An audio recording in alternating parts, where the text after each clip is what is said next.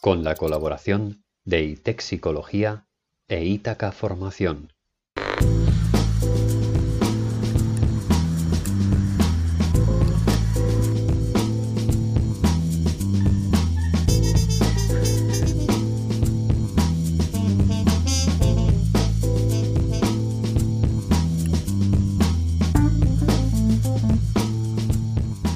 Vamos a examinar con lupa la eficacia de los tratamientos psicológicos, la protocolización de los mismos y el carácter científico o pseudocientífico de los distintos enfoques en psicología. Hemos seguido un poco la estela del episodio que grabamos con el familiar de Sigmund Freud, donde se confrontaron ideas sobre ciencia y pseudociencia y se abanderaron ideas sobre la efectividad de las mismas.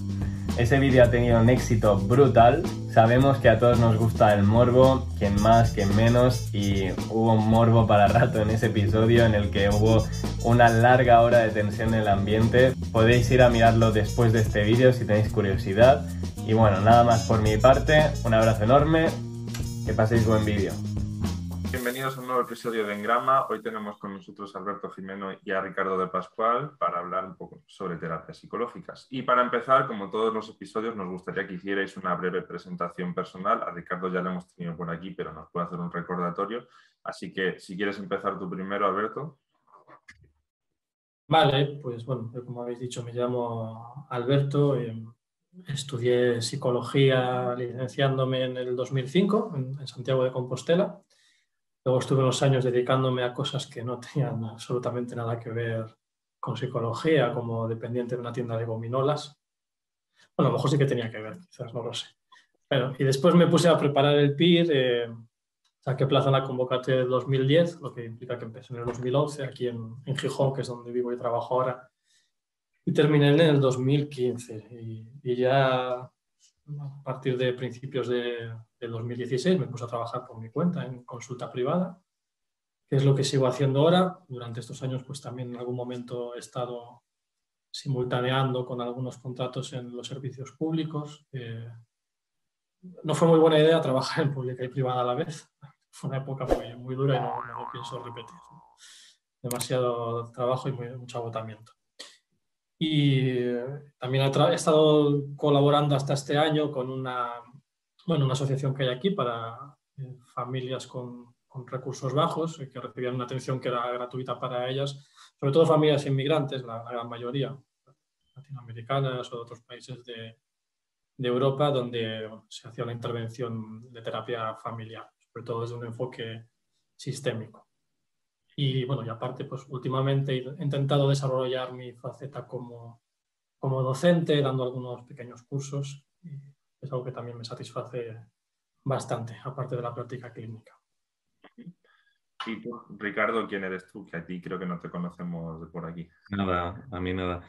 Eh, bueno, pues yo soy Ricardo de Pascual y mm, también estudié psicología hace mucho tiempo. Eh, me licencié en el 2009 y y luego, bueno, pues hice máster de, de, ITEMA, luego el general sanitario, etcétera.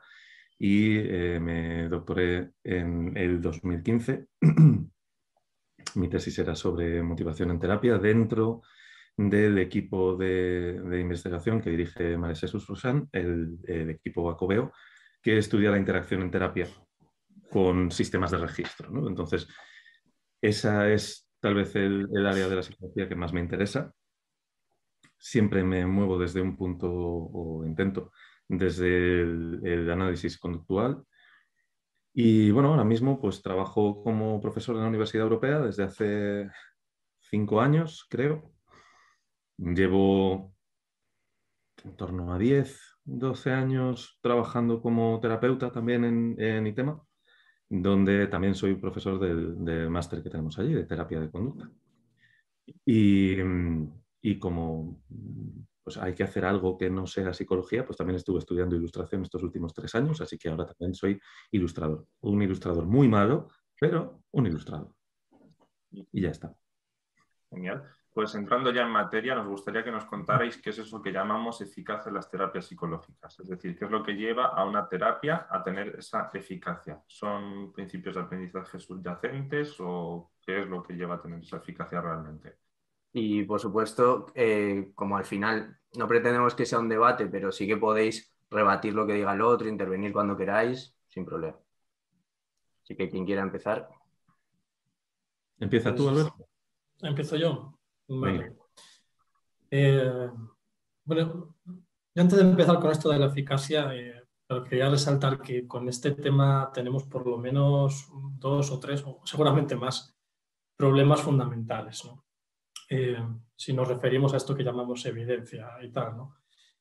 El primero es que cuando estamos comprobando la eficacia de las terapias, estamos partiendo de un modelo que no es propiamente psicológico, estamos partiendo de un modelo médico en el que la gran mayoría de los estudios se basan en el tratamiento de supuestos trastornos basados en categorías de SM-CIE, que bueno, los que estamos aquí ya sabemos que no son realmente válidas o no dicen mucho acerca de los problemas de las personas ¿no? y, y, sobre todo los descontextualizan de una manera alarmante. Entonces, claro, estamos partiendo ya de un supuesto de que los estudios de los que disponemos se basan en el tratamiento de trastornos en los que, por decirlo así, no creemos, Como, como, mínimo. Lo cual ya, implica cierto sesgo porque también a la hora de medir los resultados se están midiendo en base a una reducción de síntomas, que no es poco, que está bien y que para muchos casos, desde luego, es un, un buen resultado, pero ahí tendríamos que plantearnos, y, y, supongo que surgirá durante la conversación, al final cómo podemos definir lo que es un buen resultado en terapia también. ¿no? Es, muchas veces no es la, la reducción ni la separación de síntomas, que realmente la mayoría o por lo menos muchos enfoques ni siquiera es en lo que se centra, ¿no? aunque luego de forma colateral pues, los síntomas puedan desaparecer porque ya no tienen que cumplir la, la función que puedan cumplir. ¿no? Eh, luego, otro problema es eh, qué es lo que entendemos por terapia. ¿no? Porque esto lo, digo porque hay muchas personas desde el ámbito profesional que, que una terapia solo es aquello que va a los cambios profundos. Yo desde luego no comparto esta visión de que haya cambios profundos o, cambios superficiales, ni mucho menos, ¿no? pero hay quien defiende que una terapia, si no cambia, eh, yo qué sé, ciertos rasgos de personalidad, por decirlo así, o, o, cuestiones muy de este tipo que aluden a, supuestas eh, variables individuales, pues no, no, es una terapia, es otra cosa. Yo eso no lo comparto, evidentemente. Creo que una intervención de una, dos sesiones de esas que escasamente suceden, pero que las hay, que son eficaces, pueden ser eh, consideradas perfectamente una terapia en toda regla.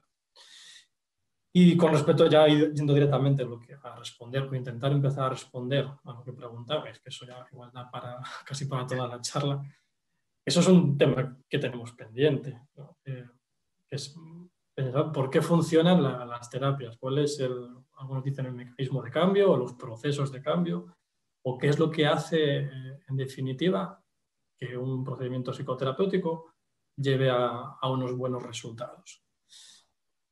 Eso, claro, ya sabéis, aquí tenemos el problema de los diferentes modelos que hay, que cada uno propone en función de sus supuestos teóricos que los cambios se producen por uno otros motivos.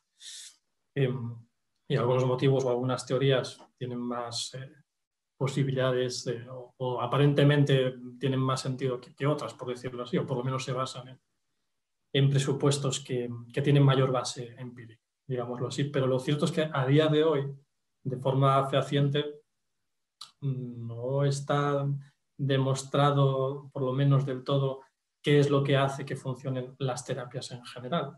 Para ciertos aspectos concretos hay procesos que sí que están más claros.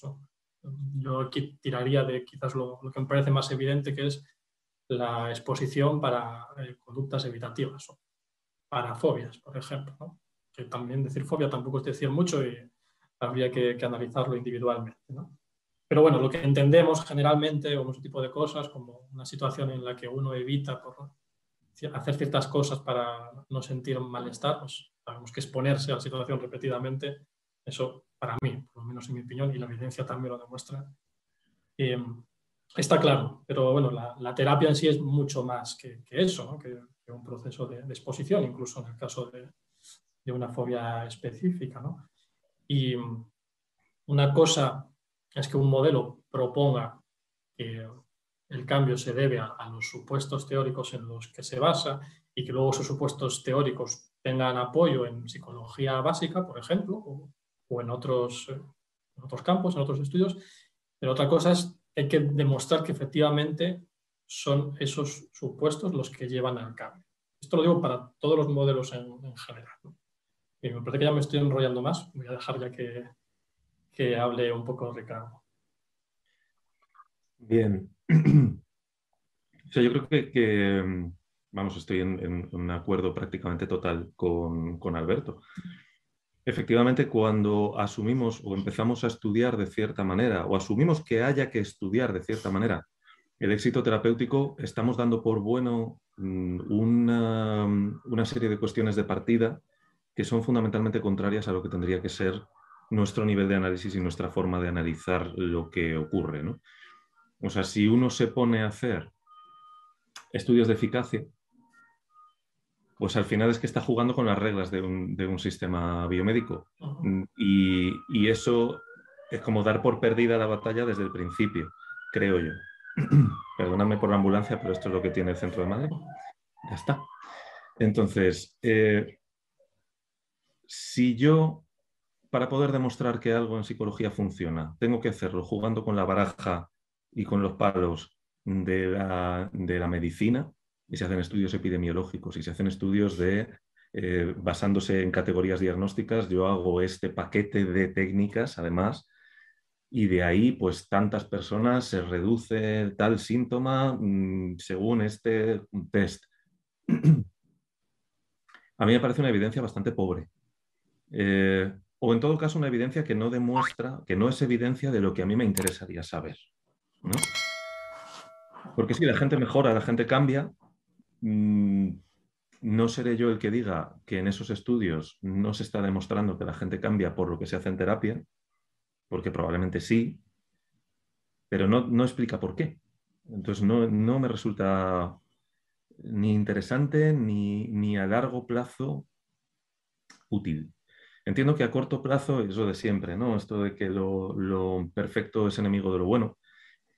Y entiendo que a corto plazo vivimos en el mundo en el que vivimos. Por desgracia hay una cosa que se llaman mm, aseguradoras y, ese tipo de cosas que, suelen exigir unos criterios que consideran objetivos. Claro, tú explícale a un señor de una aseguradora que es un análisis funcional. Mm, buena suerte en la vida en el deporte. O sea, lo que te va a decir es, vamos a ver, cuáles son la puntuación de este señor y según estos baremos, eso es depresión o no es depresión. Y ya está, como si estuviéramos hablando de apendicitis, ¿no?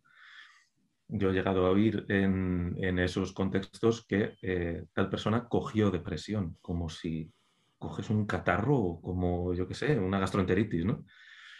Entonces, bueno, ¿son necesarios esos estudios? Yo creo que por desgracia son necesarios porque luego son los estudios que apoyan cosas como que haya más psicólogos en el sistema em, público de salud, porque todas esas cosas, ¿no? Vale, ok. Ahora, en el tema que nos, que nos ocupa, desde luego son totalmente inútiles. O sea, son ruido puro y duro. Y lo que más, lo único que hacen es desviar la, discusión, creo yo. ¿Cómo funcionan los tratamientos psicológicos o por qué funcionan los tratamientos psicológicos? Pues eh, Alberto apuntaba, por ejemplo, que, es algo que podemos tener bastante claro en según qué mm, técnicas tipo, eh, ponía el ejemplo de, cualquier problema de, corte evitativo, como la, exposición al final, pues indudablemente lo reduce o lo cambia. Mm, yo estoy de acuerdo, pero además añado eh, o, aporto otra cosa. Eh, si sabemos que la gente cambia fuera de terapia, en un contexto extraterapéutico, si sabemos que hacemos cambios comportamentales que siguen las leyes del aprendizaje, que son hoy en día, pues es que no quiero, no quiero ser punky, no quiero decir que son lo único que se ha replicado en psicología que sabemos que funciona sí o sí, son los principios del aprendizaje. Aprendizaje operante, aprendizaje clásico, vaya. Pero, en cierto sentido, es así, que están apoyados además por la investigación básica, etcétera. Si fuera del contexto terapéutico cambiamos en arreglo a esas, leyes, a esos principios, no hay nada en el contexto terapéutico que lo haga fundamentalmente diferente como contexto de aprendizaje del contexto extraterapéutico. ¿Significa eso que tenemos una respuesta contundente a por qué funcionan los tratamientos psicológicos? En mi opinión, sí, la tenemos. Tenemos la, respuesta eh, que es esta, porque en, terapia se ponen en marcha una serie de procesos de aprendizaje que favorecen el cambio. Ahora, luego ya podemos debatir, y hay mucho debate acerca de cómo es posible que esos cambios se den eh, provocados por algo que es fundamentalmente verbal, que es la interacción en terapia. ¿Cómo puede ser que esa interacción verbal luego lleve a cambios no verbales fuera de terapia? Eh, algunos de nosotros pues hablamos de, condicionamiento clásico, de poner discriminativos, etcétera. Luego se puede hablar también desde la teoría del marco relacional, hablarán de, sus derivaciones de funciones y lo que sea. Pero vaya, que yo creo que sí que tenemos una, base sólida para poder asegurar eso con cierta em, contundencia. Y ya está. Si quieres añadir algo, Alberto, entrar en alguno de los puntos que ha dicho. Sí, voy a hacer una comparación odiosa y seguramente los conductistas me vais a odiar por, hacerla. O no, ¿eh? pero bueno, voy a hacerla, aunque desde luego no, comparto esta comparación. Pero bueno, eh, insistiendo en lo que decía antes, ¿no? Eh, pues en, el caso, por ejemplo, de, las leyes del aprendizaje, en mi opinión, el hecho de que se hayan replicado, desde luego, y eso no hay duda, en psicología básica, y también estoy de acuerdo que es de las pocas cosas en psicología que, están claras, y lo digo yo sin ser conductista, y que además creo que cualquier psicólogo, sea del enfoque que sea, tiene que conocer, por lo menos en nivel mínimo, y manejar en sesión, porque eso está ahí. Eh, pero otra cosa es eso, demostrar que efectivamente eso es a lo que lleva al cambio y que toda la terapia se puede, se puede basar en eso. Y la comparación muy burda que, voy a hacer es cuando escucho pues, a, psiquiatras hablar de los neurotransmisores.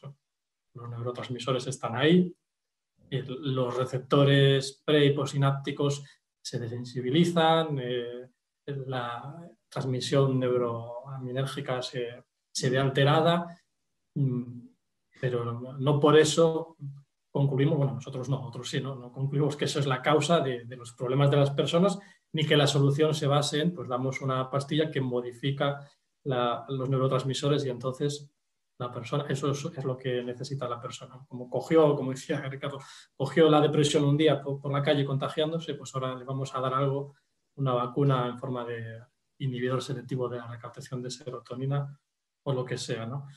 Y con esta comparación que, que efectivamente las leyes del aprendizaje están ahí, están operando en el contexto natural, están operando también en el contexto terapéutico. Ahora bien, el salto a concluir que, eso es lo que hace que funcione la terapia, hay, hay que demostrarla. Y, dicho esto, a mí no me sorprendería pues, que el día de mañana, efectivamente, eso fuera la explicación de la terapia. A mí es una de las explicaciones que, que más me convence. ¿no? Ya digo que, que, no es mi enfoque, pero no tengo problema en decirlo, que efectivamente pues sea desde conductismo más clásico o, esta teoría de los marcos relacionales que, mencionaba Ricardo, que lo que le encanta, pues eh, me encajaría, ¿no? Yo, ese tipo de cosas, y sin ser muy experto, evidentemente, desde luego lo digo desde la distancia, pues eh, son explicaciones que si mañana sale un paper que me dice eh, el titular, demostrado que la terapia funciona por estas leyes de aprendizaje, no me costaría creérmelo. Y además me quedaría muy tranquilo, porque a mí una cosa que me tranquiliza es no tener la certeza de, al 100% de cómo funciona la terapia, ni siquiera la que yo hago, y tengo que, admitirlo. ¿no? Yo también tengo dudas desde mi enfoque, porque hay situaciones o momentos en las que mi propia teoría, mi propio enfoque, pues no me encaja y veo que algo puede faltar o puede, puede fallar. ¿no? Lo que pasa es que esto me, me pasa con todos, desgraciadamente. ¿no? no acabo de ver Evidentemente hay algunos que, a los que les tengo más respeto y me encajan más, como los que estamos hablando, y otros a los que no, a pesar de que haya estudios que con todos estos eh, problemas que mencionaba Ricardo demuestren su eficacia, eficacia en ese contexto de modelo médico. Y bueno, no sé si quieres seguir con esto, Ricardo, si quieres. Una cosa muy breve. O sea, entiendo la, la comparación que hacía Alberto, y, además él mismo decía que era una comparación un poco, digamos, abuela pluma, o sea, que no, está haciéndola, eh, vamos a decir, en serio. Mm, creo que una diferencia fundamental entre las teorías de los neurotransmisores y demás y las teorías del, mm, que se basan en los principios de aprendizaje y es el tema del nivel, es decir, nivel, de, nivel de, del fenómeno que está siendo explicado y de los fenómenos que se asumen explicación de. Eh, mientras que cuando estamos hablando de, de neurotransmisores estamos hablando de cosas que subyacen al comportamiento, porque creo, bueno, imagino que, que, todos los presentes estamos de acuerdo en que un problema psicológico es un problema comportamental, incluyendo en comportamiento, por supuesto, lo que uno piensa, lo que uno siente, todas esas cosas, ¿no? Pero un problema comportamental, al fin y al cabo. El, el pensamiento, la emoción y la conducta motora siguen las mismas leyes. Entonces, la diferencia es que la explicación propuesta desde el análisis de conducta está al mismo nivel que el fenómeno explicado. Es decir, el fenómeno es un comportamiento y por lo tanto su desarrollo y su mantenimiento eh, serán idénticos al de cualquier otro comportamiento, porque el que nosotros le hayamos adjudicado la etiqueta totalmente arbitraria de problemático no hace que sea cualitativamente diferente. Eh, nosotros, o sea, es verdad que, el, salto puede, a mí no me lo parece, pero entiendo que a mí no me lo parece porque es el área en la que yo estudio y entonces para mí es un salto que es muy, como muy evidente, ¿no? Em, si yo puedo aprender a una persona a decir, aprender a una persona, madre mía, enseñar a una persona a decir patata cuando se enciende una luz verde, eso es funcionalmente idéntico a que una persona diga mm, buenas tardes cuando vea a una persona, que eso puede ser un problema de habilidades sociales, vamos a decir, ¿no? Entonces, una de las cosas que nosotros hemos estudiado, que el equipo donde estoy ha estudiado durante mucho tiempo, son precisamente la interacción verbal entre terapeuta y, consultante, cliente, paciente, como queramos llamarlo. Es, es, es, una forma de estudiar que es tremendamente laboriosa, porque al final es ver muchísimas horas de sesión y aplicar un sistema de registro ¿no? de cuáles son las posibles funciones de lo que está diciendo la persona, pero que es muy útil porque te da una radiografía, una fotografía de qué es lo que está ocurriendo en sesión, desde un punto de vista de análisis funcional. Y lo que vemos, lo que ocurre en esa fotografía, que evidentemente, eh, siendo un estudio observacional, no se puede atribuir causalidad, pero lo que se está viendo es que el comportamiento verbal del cliente o del consultante varía tal y como variaría si estuviera sujeto a ciertas contingencias administradas por la conducta verbal del terapeuta.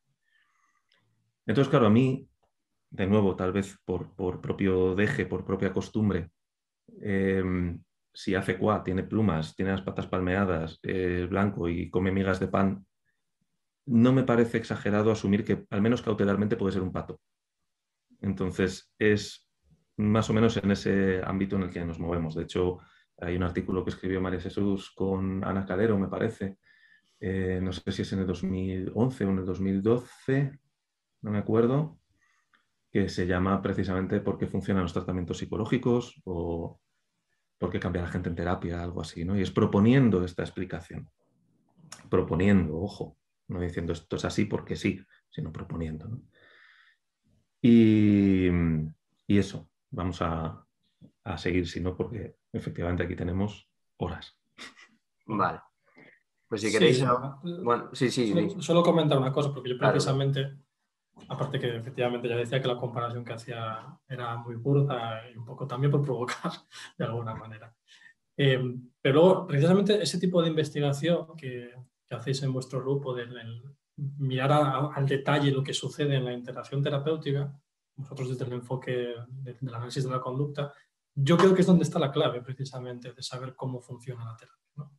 De hecho, ahí lo que pasa es que estoy pensando todo este rato, no me acuerdo el nombre, luego si eso lo busco y, y, lo pongo en, vuestro vídeo, os mando el enlace, pero hace un par de años, justo antes de, de la pandemia, en un congreso de, de, terapia familiar, había un grupo de investigación que llevaba pues, Alberto Rodríguez Morejón, con una investigación muy similar, en el sentido de vamos a mirar las sesiones de terapia y vamos a ver cuando el terapeuta, bueno, el psicólogo, me gusta tengo un poco de, de la palabra terapeuta, como estamos entre psicólogos, cuando el psicólogo, la psicóloga hace una intervención en la sesión, ¿qué tipo de respuesta observamos? Tenía unas categorías de respuesta para ver cómo responde la, la persona. Y luego eso cómo se relaciona pues, a, mejoría, a acercarse más a los objetivos o, lo que sea. ¿no? Y, y, me recordaba mucho, ¿no? solo que ellos lo hacían desde un enfoque más bien ateórico, en cierto sentido, y luego a ver si busco el, nombre y os, paso el, el artículo, porque me, parecía muy interesante, me parecía que tenía muchas similitudes en ese sentido con lo que hacéis, en, el sentido de ver en el momento de la sesión, que yo creo que es donde se juega más en, mm. la terapia. Luego, por supuesto, lo, que cuenta más es el contexto natural, el cambio terapéutico de la persona, etcétera, pero lo que es nuestro trabajo es sobre todo esas micro interacciones que llevamos a cabo dentro de la sesión. Eso es lo que quería apuntar. Pues suena muy interesante, sí. Vale, pues por continuar y para seguir poniendo un poco en contexto algunos puntos, aunque ya lo habéis más o menos mencionado un poquito de pasada, quería saber si nos podíais desarrollar un poco más cómo son los estudios que se llevan a cabo para al final medir la eficacia de las terapias y hasta qué punto son generalizables todos esos estudios de, de eficacia. Ricardo, si quieres ahora. Vale. A ver, claro, es que esto es volver un poco a lo que decía Alberto al principio, lo que decíamos al principio, hablábamos de eficacia. A mí siempre como que me da un pequeño picorcillo así detrás de la oreja, decir, no sé si esto es, eh, si esta es la guerra en la que tenemos que estar, ¿no? El tema de la, eficacia. Porque mm, ya la propia palabra está, tiene una carga histórica de investigación, ¿no? Y tiene una carga histórica de investigación, pues de ese estilo eh, epidemiológico de ese estilo de efectividad de los tratamientos como paquetes de cosas que hay que hacer, como el que dice tomarse esta pastilla, ¿no? que creo que no es mm, trasladable a la práctica psicológica o a la práctica de la terapia psicológica sin una traducción tan grande que hace que sea eh, inútil. ¿no? Pero bueno, yo creo que mm, o sea, los estudios que se hacen se hacen de, de, muchas maneras, obviamente, como siempre. ¿no? Está por un lado, los estudios de resultados, que son estos de los que estamos hablando, tal. por otro lado, los estudios de procesos, es decir, de qué es lo que, qué es lo que se hace durante la terapia y cómo es el cambio. Y esos estudios, pues bueno, hay algunos que a mí, me, a mí particularmente, por el punto de vista teórico desde el que me muevo, me parecen poco informativos, que son los que se hacen con test o con autoinformes del estilo de cómo valora la propia persona su, estado mm, eh, relativo al problema psicológico antes y después. Y lo que cree el terapeuta que hace. ¿no? Por ejemplo, cuando se habla de empatía, pues hay muchos, muchos test para que eh, los eh, consultantes valoren lo empático que le parece su terapeuta.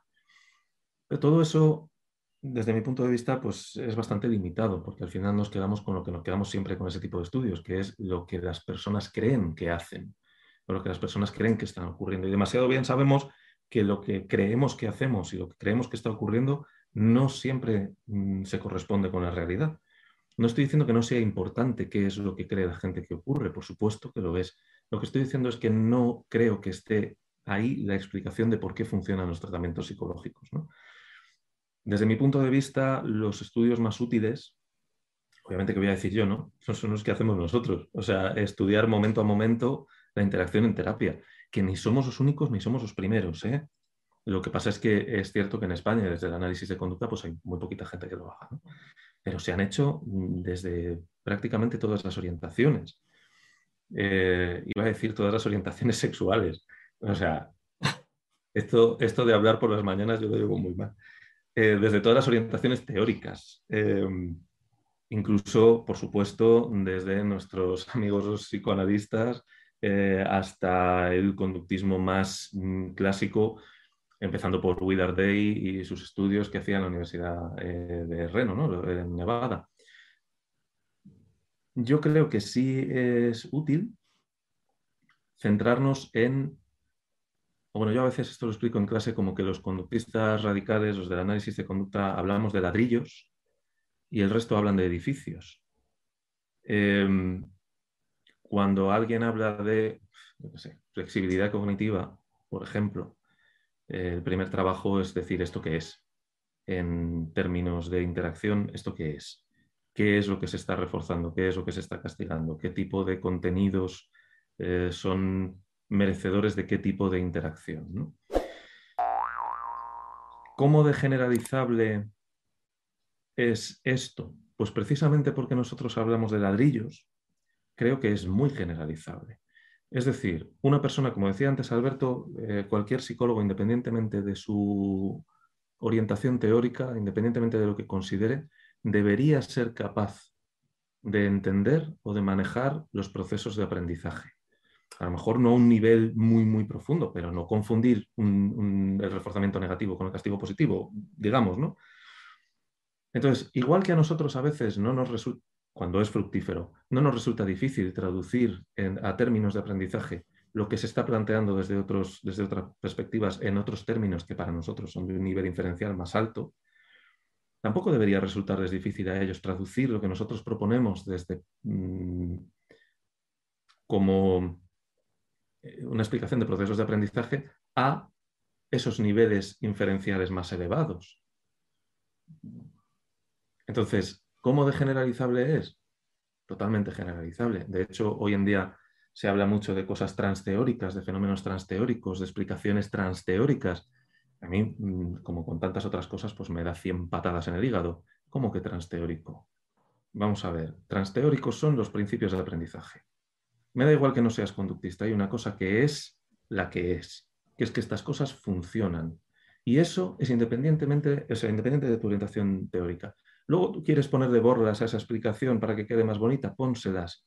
Pero esto funciona, sí o sí. Ese es nuestro verdadero lenguaje universal como psicólogos. El lenguaje del aprendizaje, que está ahí, mm, vamos, inamovible, ¿no? Contra viento y marea.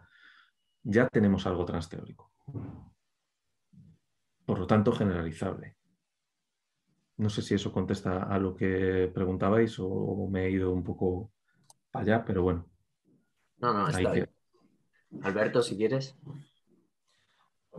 La verdad es que poco, poco que añadir, poco quizás respondiendo a esto que preguntáis, cómo, no, no os entendí bien, también decíais cómo, en qué consisten esos estudios en general de, eficacia, ¿no? que al final pues, no son muy, muy útiles. Bueno, son útiles para lo que decía Ricardo hace un rato, ¿no? al final en su momento tuvieron sentido para el tema de aseguradoras, sobre todo en otro contexto, no, no el del sanitario español, pero sí sobre todo en el contexto norteamericano, donde la sanidad funciona de, otra manera ¿no? y en otros, en otros países. Y bueno, y aún así, pues tuvieron su valor, pues por lo que decía, por demostrar que efectivamente esto funciona, incluso siguiendo las reglas del juego del modelo médico, que también tiene su mérito.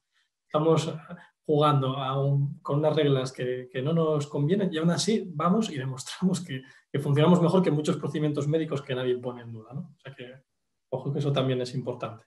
Pero la cuestión es que tienen muchísimas deficiencias, hay muchos problemas de replicabilidad de esos estudios y aparte de los estudios en sí de eficacia sí que son un poco generalizables, lo, lo voy a decir, ¿no? Al final es una selección de personas, de consultantes muy cuidada, que es como dicen algunos, como dice por ejemplo Marino, ¿no? ese, ese paciente promedio que es, que es el que no existe, porque para empezar pues tiene, no puede cumplir criterios diagnósticos de, otro, de otro trastorno, que como ya todos sabemos, empezamos a mirar el DSM y todos damos positivo para tres o cuatro como mínimo, ¿no?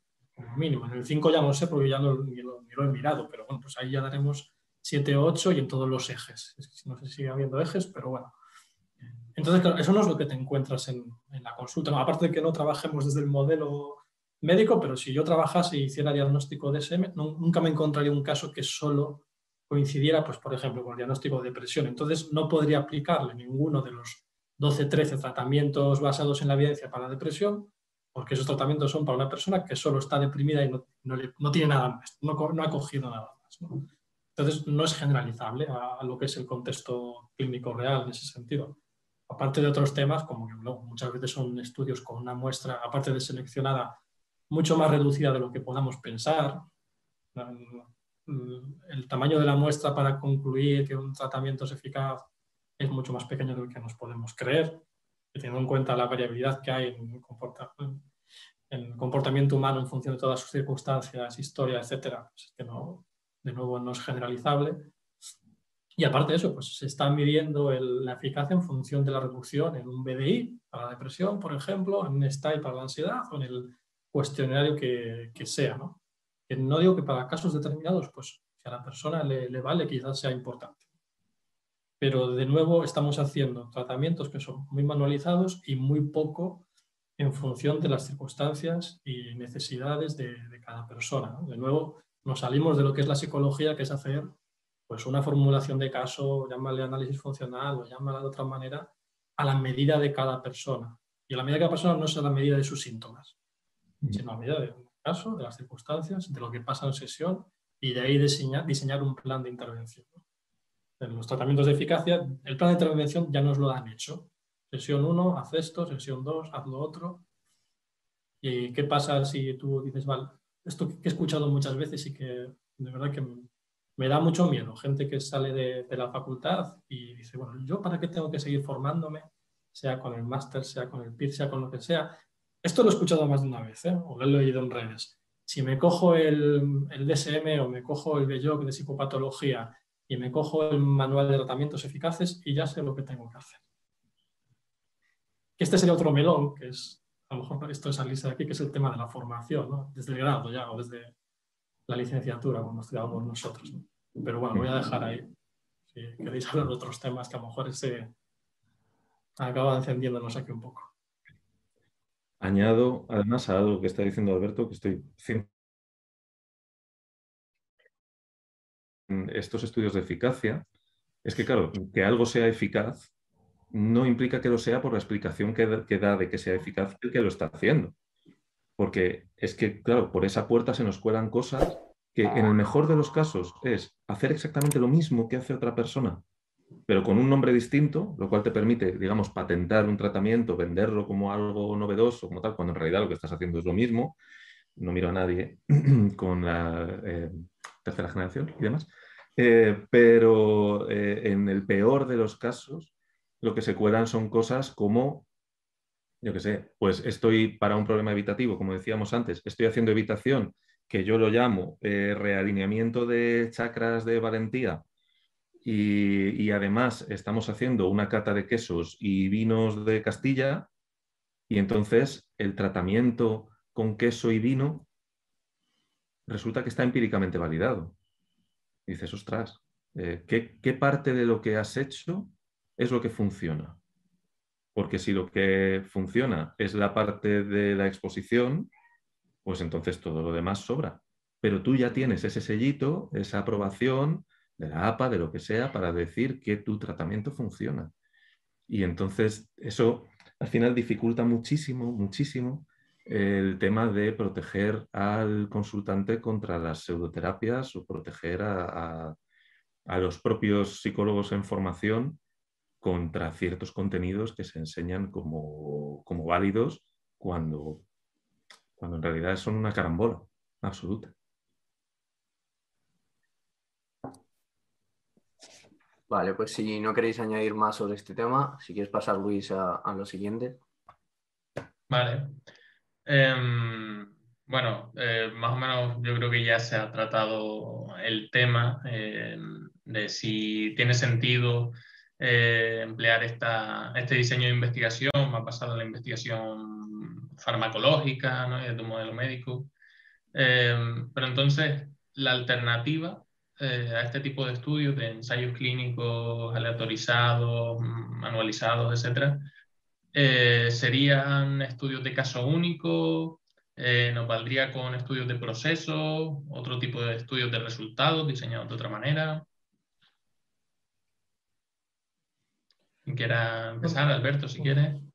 Comento yo. Bueno, yo ya lo decía hace un momento, que a mí me parece clave el, estudio del proceso en sesión, basado en, los criterios, en criterios que sean evidentemente lo más operativos posibles y con una grabación, observación de las sesiones muy minuciosa, viendo pues, en cada pequeña interacción qué es lo que pasa y luego hipotetizando y comprobando cómo eso se relaciona con cambios fuera de la, de la sesión. Claro, para eso, evidentemente hacen falta teorías, teorías sólidas. ¿no?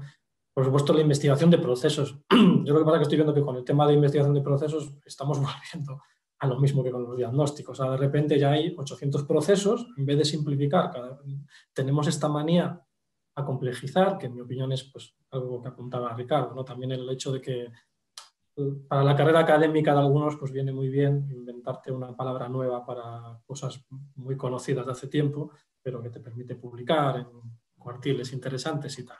Otro tema aparte. ¿no? Pero bueno, eso pasa, es que no nos olvidemos, porque hablamos mucho de, los intereses de la farmaindustria y no hablamos de los intereses de la psicoindustria. Y los hay, ¿eh? formación, publicaciones, carrera profesional, cátedras, etc. Muchas cosas. Pero bueno, volviendo al tema, como decía, tema de procesos, pero nos queda aclarar qué procesos y, yo creo que, en ese punto sí que pienso que hay que simplificar, ir a cuatro o cinco cosas, no a, a 50. Bueno, si son 50, pues que las sean, pero siempre yendo a lo más a lo más sencillo. Y mencionabas los estudios de caso, que muchas veces se, menosprecian. Yo creo que bien hechos, para mí sí que tienen mucho valor los estudios de caso. ¿no? hay que ver cómo hacerlo y, obviamente, analizando efectivamente, no quedarnos en, bueno, mira, te presento un estudio de caso que lo traté con terapia no sé qué, pues, sistémica o terapia psicodinámica o terapia conductual y, mira qué bien funcionó. ¿no? Te lo explico, te cuento lo que hice, pero no llegué a comprobar un nivel de análisis más exhaustivo que efectivamente pues, la persona cambió por lo que yo creo que cambió, por decirlo así, y qué significa eso de cambiar también, ¿no? es, es otro tema, ¿no? en qué medida el cambio se produjo por lo que hicimos en sesión, por lo que hice yo como psicólogo, etcétera. Pero sí que a mí los, estudios de casos, siempre que estén bien, como decía, analizados y, monitorizados y comprobados de alguna manera, yo sí que les veo mucho, mucho valor, ¿no? pero describiendo claramente qué variables o qué factores eran importantes eh, eh, en función de, lo que presentaba la persona y de lo que hizo el psicólogo. Ricardo.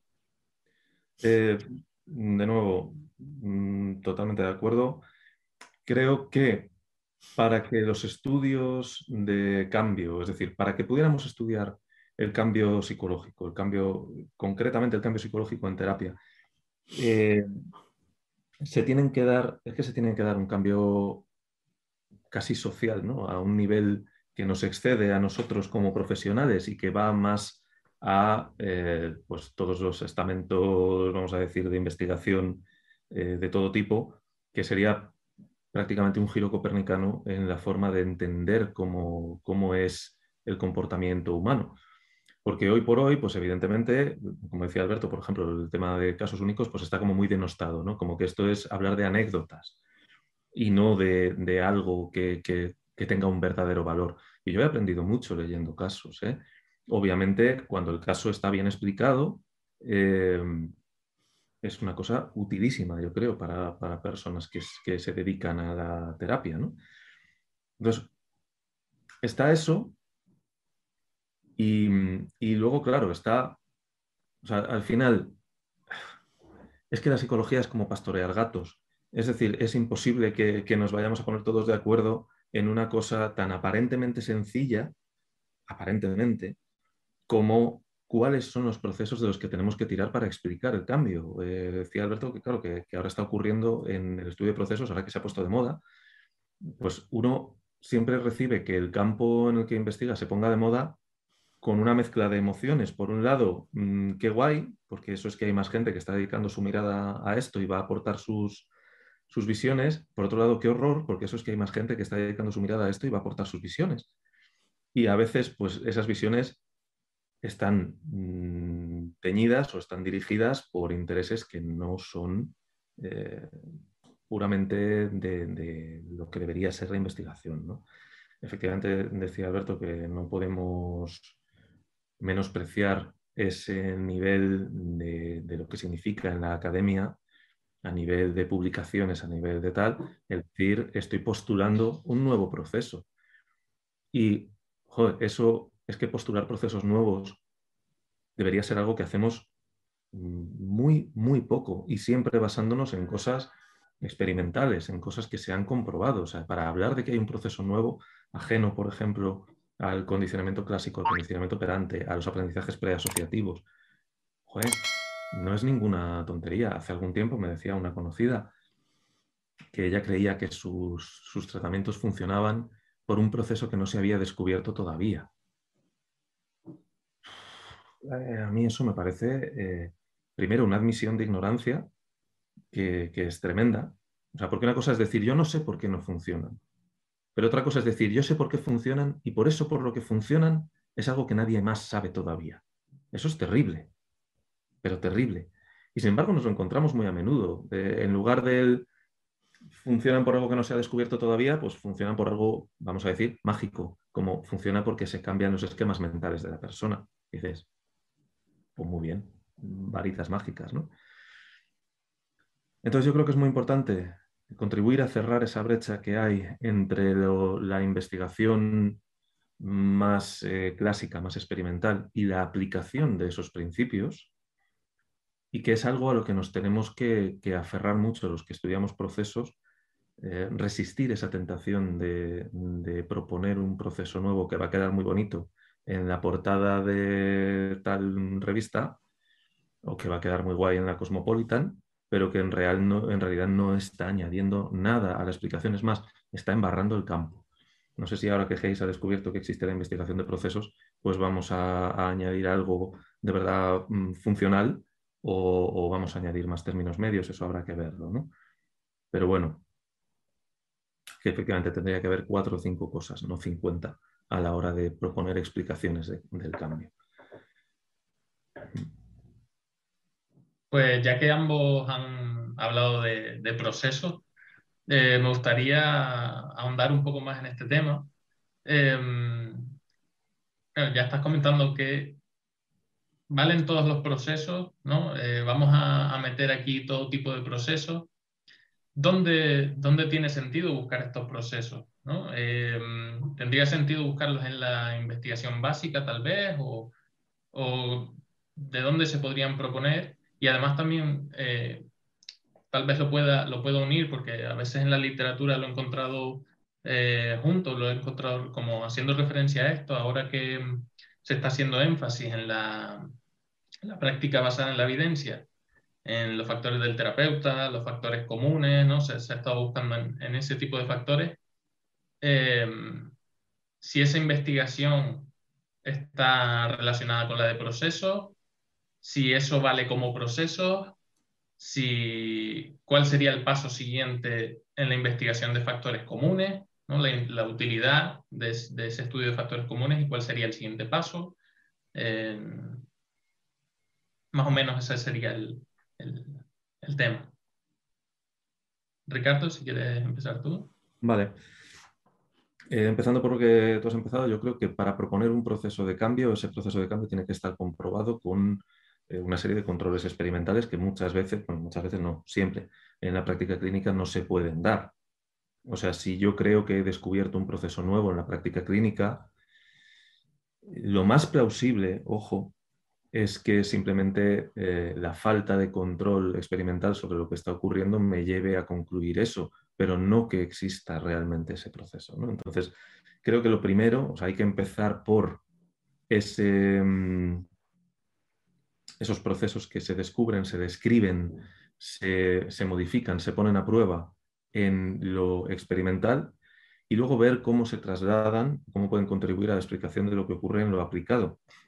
Mm, es una vía de doble sentido. ¿eh? Es, también si ocurren cosas en lo aplicado que parece que no se están explicando por lo que se descubre en lo experimental, pues habrá que, digamos, que lo experimental se ocupe de eso también. ¿no? pero creo que eso es, importante. ¿Dónde está el diablo aquí? ¿Dónde está el problema? En ese salto, que puede ser más grande o más pequeño, y que por lo tanto hay que hacer con mucho cuidado y con unos pasos muy bien medidos, de lo que ocurre con unos controles experimentales en un contexto eh, controlado, trasladarlo a lo que ocurre en lo aplicado, en un contexto que no está controlado, en un contexto con muchísimas más variables que no podemos controlar y que a veces cuesta incluso verlas. Mm. Luego, hablando del tema de factores comunes, claro, desde nuestro punto de vista, los factores comunes es, eso, es la interacción terapéutica, es lo que tenemos en común todos los enfoques. Haga lo que haga un terapeuta eh, psicodinámico, un terapeuta de la Gestalt, un terapeuta conductista, etcétera, lo hacemos a través de la interacción con el consultante. Em, el otro día veía anunciado en, no sé si era en, Twitter, supongo, algo como una, una, mesa redonda o un debate o un curso acerca de la figura del terapeuta y su personalidad y su, su forma de actuar eh, la gran variable olvidada en el cambio terapéutico. Claro, lo primero que pensé es, ¿olvidada por quién? ¿Quién ha olvidado eso? A ver si es que estamos descubriendo el Mediterráneo, una vez más. A ver si es que estamos dando por, eh, por sentado, una vez más, esto de como yo no lo había visto, no existía, ¿no? Que lo de la permanencia del objeto parece que en la academia psicológica, pues, aunque lo desarrollen los niños con dos años, mm, no lo han desarrollado, ¿no? Ciertos académicos. Entonces, eh, para mí, estudiar el terapeuta y la interacción terapéutica, que de nuevo, eso es lo que para mí son los factores comunes, es estudiar una vez más, momento a momento, qué es lo que hace el terapeuta, no lo que cree que hace, no lo que el cliente cree que hace el terapeuta, sino qué es lo que hace realmente en un nivel de, eh, interacción funcional, o sea, de, estos principios del aprendizaje. Eso es lo que creo yo. Alberto. Sí, estaba pensando en esto de, este seminario que, hubo, como era un amigo mío que era Javier Prado, seguro que nos verá, de la variable olvidada. Claro, al final para los que leemos, nos formamos, los que investigáis sobre este tema, desde luego que no es una variable olvidada. Sin embargo, para gran parte, no sé si diría para la mayoría de la comunidad, me voy a decir científica, la comunidad psicológica más bien, sí que efectivamente es, es olvidado en el sentido de, yo no sé a vosotros, yo no recuerdo que ni en la licenciatura ni en la mayoría de mi formación posgrado pues me hayan hablado de características, es que me parece tan básico, ¿no? pero es así, me hayan hablado de características o de conductas de, los psicólogos que nos hacen más eficaces, o del autocuidado, o de la importancia de, de, las emociones, o de nuestra historia, o de cómo estamos en sesión aunque sí que se ha estudiado durante mucho tiempo, pero a nivel mainstream, vamos a decirlo así, desde luego no está tan extendido, ¿no? porque hemos pasado esta época de que lo importante es la técnica. Lo cual me lleva a lo siguiente de esto, al final, los procesos, si realmente sabemos lo que es un proceso, ¿no? porque también ahí estamos con un tema de definiciones de muchas veces qué es proceso, qué no es proceso, qué es técnica, qué es factor común. Yo que, que, que me gusta mucho el tema de los factores comunes, también soy consciente de que por ejemplo, la empatía que mencionaba Ricardo, ¿no? Se supone que es un factor común, pero según el modelo también es un factor específico, ¿no? la entrevista motivacional, por ejemplo, la empatía es un, factor que se hace, se traduce en técnicas específicas, ¿no? O para otros modelos, ¿no? Y sin embargo, pues a nivel de investigación, pues la empatía a ciertos niveles está presente, evidentemente, en cualquier modelo. Otra cosa es qué significa empatía, ¿no? Como lo, cómo lo definimos, cómo lo traducimos en cuestiones observables, porque luego aquí también la definición de empatía, así como de otros muchos términos psicológicos, pues depende también del modelo teórico en el que se base. ¿no? Lo mismo pues con los procesos. ¿no? Primero que nos aclaremos qué significa proceso. Yo a día de hoy tampoco sé si tengo claro lo que es un proceso, ¿no? Tengo ahí como una, intuición, casi podría decir, no está bien decirlo, pero al final lo que presentan unos como procesos y lo que presentan otros pues, se parecen lo que en el fondo lo que un huevo una castaña. ¿no? Y claro, luego pues comentabas, Luis, que, qué procesos serían los que pueden influir en el cambio. Pues, de nuevo vamos a, volver a que dependerá el, el, modelo teórico en el que se base la, la terapia. ¿no? Pues desde la terapia que yo puedo dominar más, que es la sistémica, pues propone sus propios procesos de cambio, que se parecerán o no a los que puede eh, proponer la, el análisis funcional de la conducta pues, probablemente pues, definido o analizado de otra manera o con otros términos o con otra traducción, que en mi opinión, bueno, lo menciono porque en mi opinión hay muchas cosas en común, solo que con diferentes explicaciones entre sistémica, sistémica bien, por decirlo así, constelaciones familiares no es sistémica, ¿vale? Aunque lo vendan así, y otras cosas tampoco son sistémica, y, y, y conductismo bien, que también hay conductismo, conductismo mal, ¿no? Yo cuando veo gente cuando veo cosas, me voy a decir de conductismo, pero también de sistémica, ¿no? A veces que veo libros o artículos de, tratamiento del trastorno límite de personalidad desde la terapia sistémica, lo que pienso es, no habéis entendido absolutamente nada. ¿Cómo vas a tratar un diagnóstico de DSM desde la terapia sistémica que, no habla de diagnóstico, sino de la función de los síntomas? ¿no? Lo mismo de cómo se trata el TDP desde el, conductismo.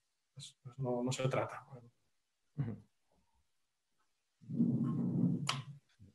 Eh, esto último que estabas diciendo, además, eh, hay muchas veces que se pregunta, ¿no? En, foros públicos, digamos, tipo redes sociales, Facebook, tal, no sé qué, que siempre hay alguien que con la mejor intención del mundo pregunta cosas como, eh, pues eso, ¿cómo se trata un TDP desde el punto de vista del análisis de conducta? dices, es, es, que la pregunta, si te respondo a la pregunta, ya me estoy saliendo del, del análisis de conducta, ¿no? Entonces, primero, dime qué comportamientos quieres explicar y luego ya veremos. Y además es que la respuesta siempre va a ser, pues depende de la historia de aprendizaje de cada uno. No te puedo decir esto es que es así. Luego, es verdad, era, era Javier Prado Abril, que es el, del tema este de, la gran olvidada. Que, ojo, no es en absoluto un ataque a él para nada, ¿eh? O sea, una persona que de los respetos. Entonces, no es eso. Tienes toda la razón. Es verdad que en la psicología mainstream, pues eh, puede que se hable poco de estas cosas y cuando se habla, desde mi punto de vista, se habla de una forma poco productiva. Eh, se habla más de eso. Pues bueno, pues existen cosas como eso, la personalidad del terapeuta, su estilo interactivo, pero sin entrar a decir qué es eso y cómo, cómo lo modificamos si es que lo tenemos que modificar. Porque si se trata de la personalidad del terapeuta y eso se propone desde algún modelo que postula la personalidad como algo que no se modifica porque es lo que tú eres y como tú eres, pues al final lo que estás diciendo es que hay personas que por su personalidad no podrán nunca ser terapeutas, ¿no? Em, que es algo que me resulta como poco así sospechoso. Es verdad que entonces hablar de, estas variables en un contexto mainstream mm, es sin duda fructífero y es sin duda importante. Muchas veces cuando hablamos de divulgación en psicología o de estos contextos no, no familiarizados con un campo de estudio determinado, yo por lo menos tengo la sensación de estar intentando vaciar el mar con un cubito de playa de estos pequeñitos, ¿sabes? Es que da igual el número de veces que digas algo, da igual el, número de contextos distintos en los que lo digas. Claro, inevitablemente siempre va a haber una mayoría de gente que no está familiarizada con ello. Entonces, tal vez por eso mi, reacción siempre a estas cosas es como, por favor, otra vez no, otra vez no. Pero claro, es que sí, otra vez sí, otra vez sí y todas las que hagan falta, porque no, es una batalla que no se puede dar por perdida. Pero bueno. Y metiéndonos de lleno un poco con el tema de, la relación terapéutica, al final, ¿cómo se podrían enseñar en las facultades a los estudiantes esas habilidades, ese repertorio conductual a poner en práctica durante sesión? ¿Y qué habilidades o qué conductas habría, habría de enseñarse para luego forjar esa buena relación terapéutica? ¿Empiezas tú? dale tú, que yo estoy tomando notas. Vale. Eh, a ver, cosas, diferentes. ¿Cómo se podría enseñar? A nivel más práctico, claro, yo creo que habría que hacer mucho. Pues, vamos a hablar de lo ideal, ¿no? Ideal poder ver sesiones en vivo o grabadas con personas expertas, acompañadas de pues, ir parando a alguien que está al lado, evidentemente, dándote una explicación coherente y sensata y y científica, por decirlo así, de, lo que está sucediendo. ¿no? Es decir, pararte y decir, mira, esto en este momento cuando la psicóloga hace tal, eh, lo hace con tal intención, basándose en esto que acaba de hacer o decir la, consultante, ¿no? parándose mucho al detalle, ¿no? dando sentido de cuándo, el cuándo hacer algo y con qué intención, ¿no? y qué hacerlo y basándose en qué información o en qué datos. Eh, viéndolo, también pues, modelándolo y, practicándolo. ¿no? Role-playing, prácticas supervisadas, coterapias, etc. Bueno, métodos tradicionales, no estoy diciendo tampoco nada, nada nuevo. nuevo, lo que pasa es que quizás es bastante infrecuente en la formación. Yo he hecho muchos cursos, he hecho mucha formación y en muy poquitas ha habido parte práctica. Desde luego, en la, en la licenciatura ninguna. Haber hecho mi practicum, pero bueno, el practicum era un poco estar ahí en, la selva, básicamente.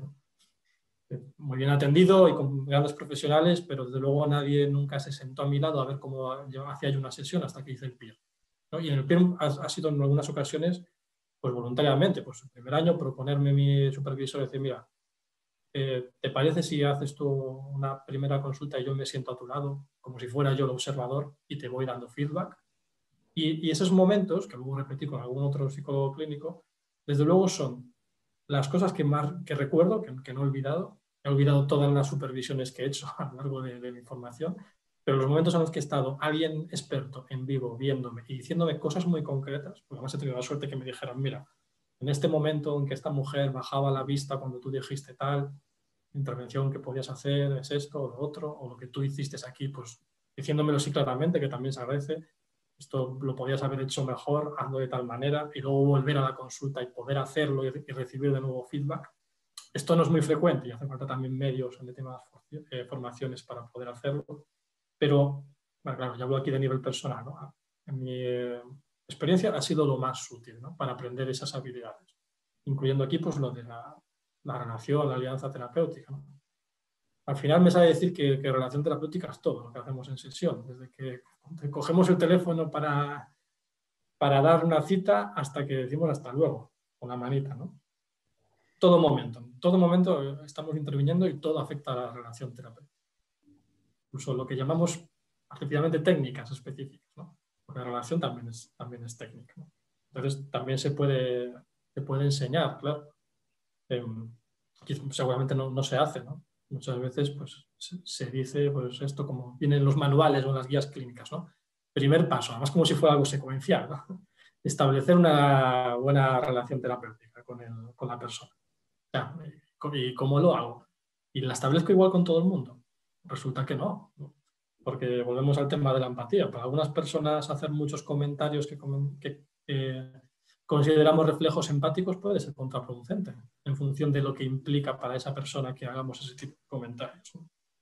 Entonces necesitamos que nos enseñen en qué basarnos para hacer o no hacer también ciertas cosas.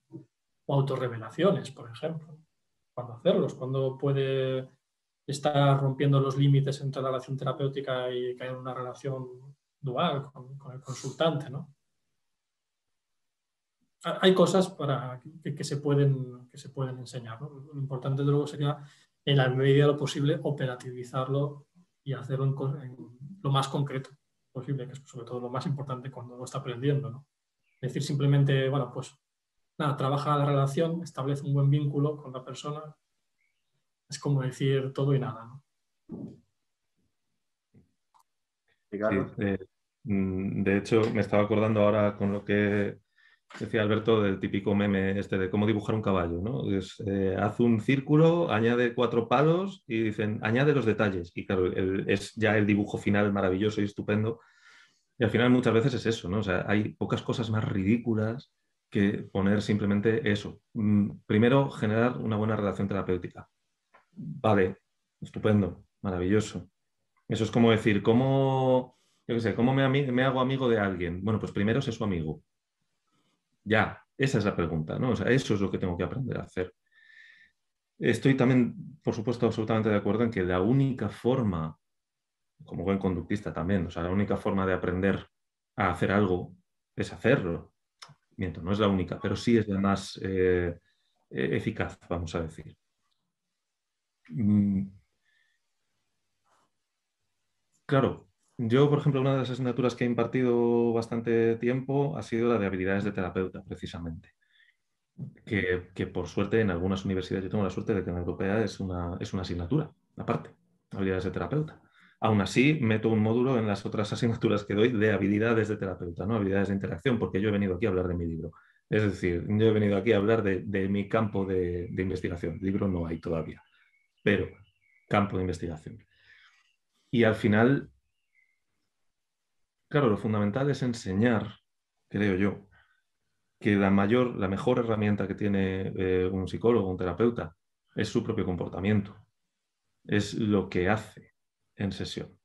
Mm, esto no es decir que no haya que tener un conocimiento, porque ojo, esto es muy fácil que la gente se lo lleve al otro lado, ¿no? que al final lo que importa es llevarte bien con el consultante, tener una buena relación y todo lo demás pues como que es secundario. Eh, no, Tienes que tener un buen conocimiento técnico, tienes que saber qué es lo que vas a aplicar, tienes que saber por qué, fundamentalmente. Pero eh, tienes que también ser consciente de que esas cosas no se dan en el vacío. O sea, desde mi punto de vista, estos estudios que hablan de eh, qué porcentaje de la varianza de la explicación del cambio se le puede dar a cada cosa, ¿no? Por un lado las técnicas, por otro lado la interacción, por otro lado... ¿Cómo puedes separar esas cosas?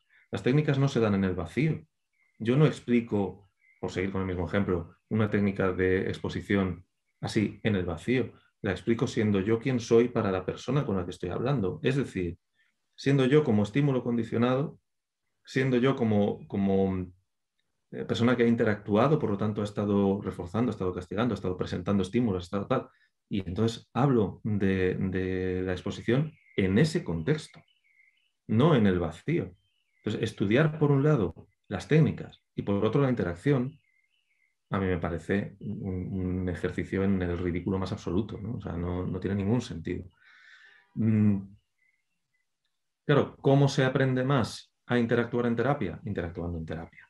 De nuevo, yo tengo la suerte de que, por ejemplo, en la europea, pues sí que se hace mucho énfasis en eso, en prácticas, en este caso, obviamente, con, actores, eh, en situaciones que los profesores eh, guionizamos para que los alumnos puedan practicar situaciones potencialmente difíciles con una, sin, peligro de que eh, metan la pata y hagan un problema más grave, ¿no? Pero que al final es algo que se, se aprende muchísimo de ello, de hacerlo y de observarlo.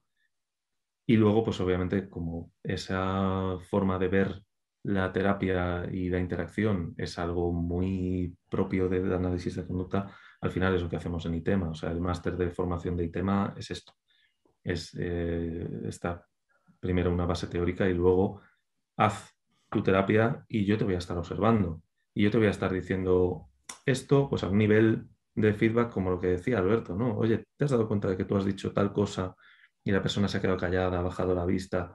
Mm, vamos a, pensar por qué puede ser esto, cómo podemos solucionarlo, cómo, qué es lo que puedes hacer en estos momentos concretos, qué es lo que tal. Entonces, al final yo creo que hay que huir de enseñar las grandes palabras, ¿no? Se habla mucho de validar, de eh, aceptar, de acoger. Y claro, hay una pregunta muy válida que puede salir de ahí, que es ¿qué es validar? Y yo tengo que validar siempre, por defecto.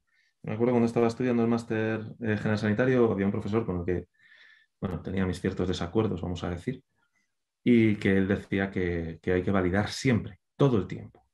Claro, Igual en su ámbito de trabajo, esto es así, porque creo, creo recordar que trabajaba con personas que estaban pues, terminales, ¿no? Entonces, obviamente, no te vas a poner a discutir con alguien que, está en el proceso de, fallecer, ¿no? Pues, pues, sí, efectivamente. Pues si te dice yo creo que las patatas vuelan, pues dices sí, sí, efectivamente, muy bien.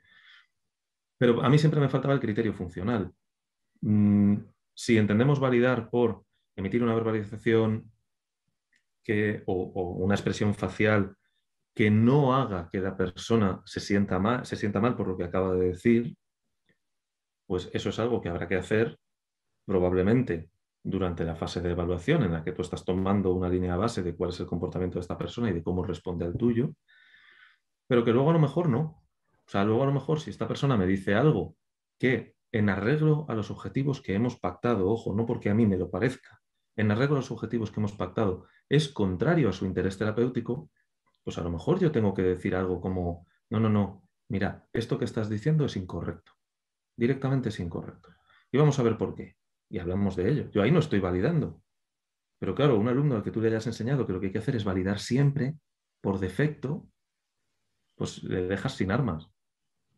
Igual que, pues eso, la empatía, ¿no? Pues ¿qué es la empatía? Tienes que ser empático siempre. Ojo, siempre y según qué definiciones de la empatía, porque es que según algunas definiciones de la empatía, yo de verdad tengo que sentir lo que siente la persona de enfrente. Entonces, si la persona de enfrente está llorando y está devastada, yo tengo que estar llorando y devastado para ser un buen terapeuta, porque hay buenos motivos para pensar todo lo contrario. Entonces, bueno, al final, práctica. Práctica y más saber traducir qué son esas grandes palabras a la práctica diaria. ¿Queréis eh, añadir alguna cosilla sobre esto o pasamos a lo siguiente? Eh, yo estaba pensando que precisamente, no, y no es peloteo, porque necesitamos quizás más profesores como, como Ricardo, que enseñen estas cosas. ¿no? Es que se me estaba viendo a, la mente pues, un profesor universitario, no en mi carrera, sino en otra formación de la que voy a dar pistas por si acaso, que literalmente pues, decía cosas como, si estás en consulta y el paciente, por supuesto, para paciente, se pone a llorar, tú no le acercas el paquete de clines porque eso es contra, transferencia. ¿no? Esto literal, ¿no? un profesor universitario de muchos años de, experiencia. ¿no? Y si lo ves por la calle, bajas la vista, que eso es contra transferencia. Lo de bajar la vista, bueno, si no lo has hablado previamente, lo puedo entender según las circunstancias, porque es una cuestión de, de secreto profesional, intimidad tal y cual. ¿no? Pero no acercarle el paquete de clines porque eso implica contratransferencia, aparte que, es que ya ni siquiera implica transferencia en el sentido clásico psicoanalítico, ¿no? es, una estupidez directamente. Entonces, ¿qué pasa? Claro, que aquí sale el tema de la formación, ¿no? Cuando tú te estás formando, pues un profesor te dice esto y no tienes experiencia o no tienes otras fuentes de información, ¿por qué no te lo vas a creer? ¿no? Eso porque me cogió a mí ya, pues, hace pocos años. A lo mejor me coge en primera de carrera y digo, ostras, a lo mejor es a día de hoy que no lo hacer con clines a una persona, ni aunque esté tirada en el suelo necesitándolo. ¿no? Que, es muy importante la responsabilidad que tienen, pues, que tenéis los, profesores, ¿no? en, este sentido. Muy, muy importante. Y quizás tendremos que hacer auditorías a, determinados profesores porque vaya tema. Sí. Yo ahora quiero recoger algunas cosas de las que hemos hablado a lo largo del vídeo, como por ejemplo, hemos mencionado que muchos tratamientos que se están poniendo para ciertos problemas vienen pues, porque se basan en características diagnósticas como puede ser el DSM, la CIE, y en base a eso se crea un tratamiento, se crea un protocolo de actuación, etc. Eh, y yo quiero hablar precisamente un poco del tema de protocolizar todo, es decir, estoy viendo que hasta a nivel eh, enseñanza, con asignaturas del estilo de habilidades del terapeuta o de tratamientos sobre todas estas cosas, se intenta un poco llegar a un protocolo de actuación general para todo tipo de casos cuando yo creo que eh, hemos mencionado también el tema de la relación terapéutica que el, comportamiento del, psicólogo con el paciente es diferente en cada caso, en cada consulta, etc. Entonces, ¿cómo se puede llegar realmente a todo ese protocolo, a formar terapeutas cuando cada terapeuta es diferente, cada consultante es diferente y cada caso es diferente? Mm. O sea, al final es enseñar que si hay un protocolo es que no hay protocolo. Es decir, em, claro, uno de los motivos por los que yo estuve dando la, asignatura de, habilidades de terapeuta es por este motivo tan, tan terrible que a veces tenemos eh, algunas personas de es que si no, a ver en qué manos cae. ¿Sabes? Porque esto en según qué manos es un, pues eso, hay que validar, hay que sonreír, hay que sentir, la escucha activa, el, la, ¿cómo se llama esto? El parafraseo, que es una estupidez mm, tremenda cuando se aplica así a lo tonto. Yo he visto alumnos, y lo que es peor, he visto profesionales que prácticamente la mitad de la sesión están repitiendo lo que acaba de decir la persona, con otras palabras. Es terrible, porque nadie habla así, en el, vamos a decir, en el mundo real, en el mundo extraclínico. Y una de las cosas que puede hacer más potente a un clínico precisamente es ser natural en su interacción. Entendiendo natural por no fundamentalmente distinto en su interacción de lo que es la gente del entorno extraclínico de la persona. Más que nada por una cuestión de generalizabilidad directamente. Entonces, ¿qué es lo que tiene que aprender una persona? ¿Cómo, si vamos a manualizar, si vamos a protocolizar, eh, pues para mí el protocolo que habría que seguir sería primero observa, durante el principio de la terapia trata de ser neutro en la medida de lo posible, neutro comportamentalmente. Es decir, mm, no intentes ya eh, dar soluciones, no intentes ya, eh, si la persona dice algo que te rechina un poco, no, trata de no mostrar que te rechina, porque espérate, pregunta primero, evalúa. Y luego haces tu análisis funcional. Y ese análisis funcional tiene que incluir no solamente lo que la persona relata, sino lo que la persona hace. Y luego tu comportamiento se tiene que basar en ese análisis funcional. Si esta persona, por ejemplo, eh, eh, llora muchísimo y al hablar de temas incómodos llora, llora mucho em, y de una manera que tú hayas evaluado, que tú hayas visto, que lo que lleva es a dejar de hablar de ese tema y tú consideras que ese es un tema que hay que tratar, pues en algún momento tendrás que dejar de reforzar el llanto. Es decir, en algún momento tendrás que dejar de apartarte de ese tema porque la persona está llorando.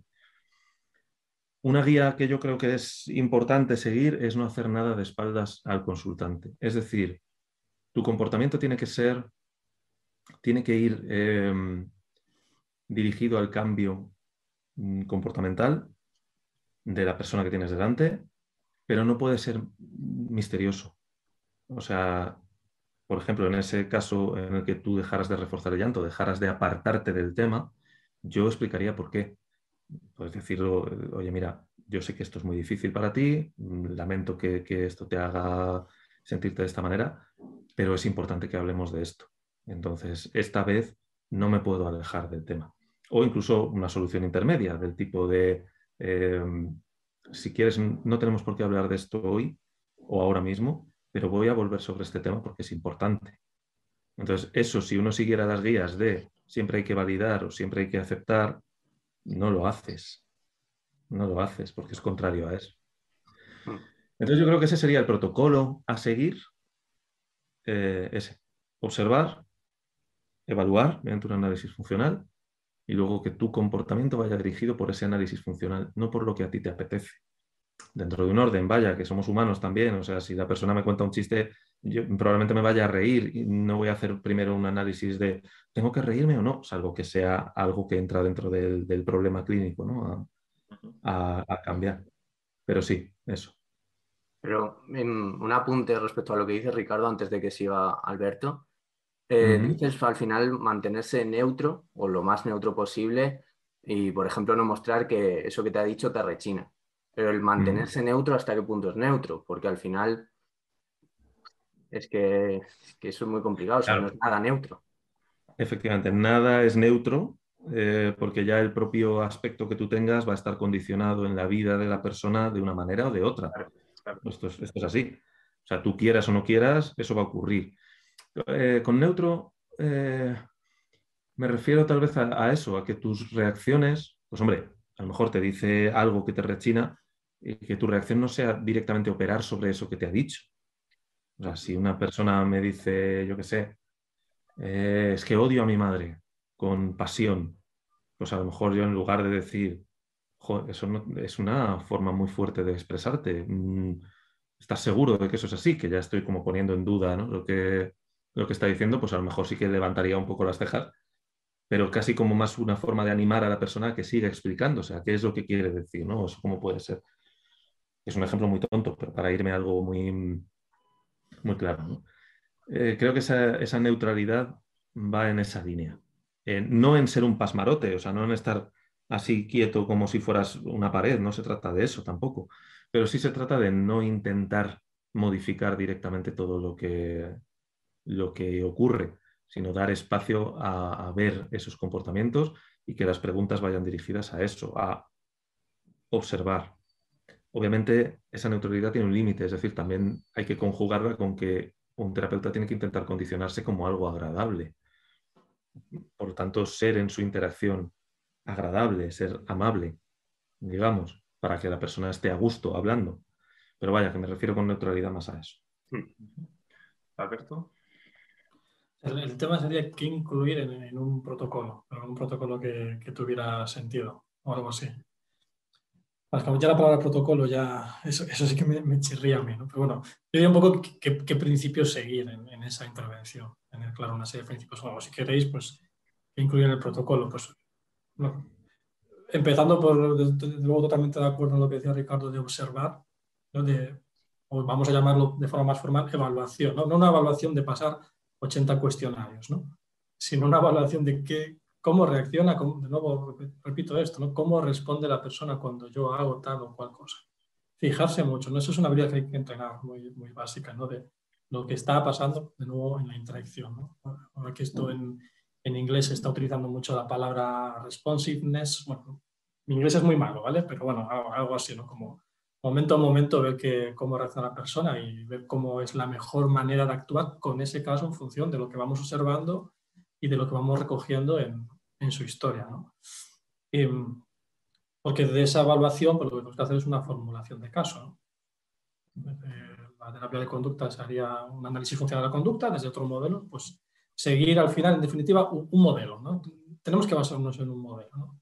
queramos o no, porque si no lo otro es entrar en, el caos, caos terapéutico. Me acuerdo una vez que está hablando esto de caos, perdón, vuelvo con anécdotas, ¿no? pero me acuerdo una vez un psicólogo que me había dicho que yo viendo lo que hacía, que era muy extraño, no me gustaba nada, un día pues le, quise preguntar, así, haciéndome el tonto, ¿pero tú qué, qué modelo sigues? Porque esto no se parece mucho a, a, lo que nos enseñas en la teoría, ¿no? Y él me dijo, con los ojos muy abiertos, yo me baso en la teoría del caos para hacer terapia de grupo. Una cosa fascinante. Eh, entonces, tenemos que tener un, modelo, ¿no? Yo, yo no me meto, yo en este sentido, quizás ya sabéis que soy, soy bastante abierto con respecto a, muchos modelos, no a todos, por lo menos, pero por lo menos que tengas un, modelo. ¿no? Si está basado, desde luego, en datos que lo contrasten, evidentemente eso es lo que deberíamos hacer todos, pues, pues mucho mejor. Pero por lo menos que tengas esa guía de, que te indica, bueno, pues en función de esta observación y de esta evaluación, hay que fijar eh, determinados objetivos terapéuticos, hay que tocar determinados procesos que son los que van a llevar a un cambio que se mantenga en la medida de lo posible a, a medio o largo plazo. ¿no? Y tener claros, y, por supuesto de forma compartida con, el consultante, cuáles son los objetivos. Unos objetivos que también tienen que tener unas características determinadas. Tienen que ser objetivos eh, concretos, alcanzables dentro de lo que puede hacer la psicología. El objetivo de ser feliz o no sentir ansiedad no nos vale, porque no se puede conseguir. Entonces ya como entremos a eso, la terapia está abocada al fracaso. Un fracaso que puede ser estamos años y paños, nos llevamos muy bien, pero la cosa no avanza.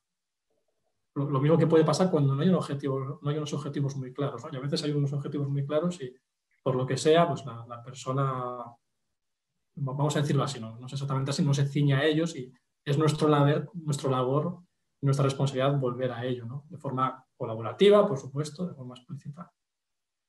Pero bueno, eso, eso es lo que tiene que haber, ¿no? una, una formulación del caso y en base a esa formulación y a información obtenida, un planteamiento de unos objetivos y también de acuerdo con la persona cómo vamos a trabajar en esos objetivos, cómo lo vamos a hacer, en cosas que hagamos en sesión, como lo que decía Ricardo, o si vamos a utilizar lo que tradicionalmente llamamos técnicas, pues que vamos a utilizar técnicas, tareas entre sesiones, o que vamos a necesitar contar con la presencia de la familia o, o de quien, o la coordinación con no sé qué, organización, etcétera. ¿no? Pero todo esto al final es como tener un plan explícito de por aquí vamos a tirar y esto lo vamos a hacer basándonos en esta información y lo que vamos a hacer pues, se basa en una teoría que indica que si damos estos pasos es probable que, llevamos que tengamos un buen resultado. Y además añadiría pues, el ir comprobando periódicamente, muy a menudo, si efectivamente lo que estamos haciendo, si el plan va dando resultados o no porque al final tenemos que trabajar con una actitud científica de que podemos lo que proponemos son hipótesis siempre. Por lo menos yo parto de este supuesto de que salimos con, hipótesis, no con verdades incuestionables. ¿no? Entonces, la actitud científica es que si tenemos una hipótesis y recogemos información que la va desconfirmando, tendremos que revisar las hipótesis o ver por lo menos qué es lo que puede estar fallando o nos dejamos de lado. ¿no? Entonces, no sé cómo se podría incluir eso en un protocolo, pero habría que señalarlo. ¿no? Que en todo momento hay que revisar cómo está yendo el proceso terapéutico y no revisarlo cuando ya terminó o cuando ya la persona no aparece a la siguiente consulta. Ya es demasiado tarde, ¿no? Lo ideal sería hacerlo hasta sesión a sesión cuando es posible, Y de hecho hay, hay herramientas para, para ello. Yo, de hecho, mencionaba la palabra protocolo para que hablarais de ello y recoger ahora un poco el, hilo, con el fin de hablar de, eh, al final tú estableces una serie de bases, una especie de línea de actuación en base a lo que va ocurriendo en terapia. Y esto es lo que se ha hecho en muchos casos con eh, la terapia manualizada, entre comillas, o esos protocolos de actuación. Quería ayudar un poco a eso realmente, a cómo se ha convertido, cómo intentamos los psicólogos eh, convertir la terapia en algo manualizado o protocolario, el típico de tienes que ser espontáneo, pero ya me estás dando la orden de tengo que ser espontáneo, o sea, me estás diciendo lo que tengo que hacer cuando realmente no es así lo que tengo que hacer y demás. Y quería llegar un poco a ver qué os parece esa perspectiva de que al final en psicología muchas veces lo que se está intentando hacer es como manualizar, eh, dar una serie de instrucciones de cómo se deberían hacer las cosas cuando realmente luego en el contexto terapéutico mm, esas reglas muchas veces no se dan tal cual. Y es un gran depende de, cada caso.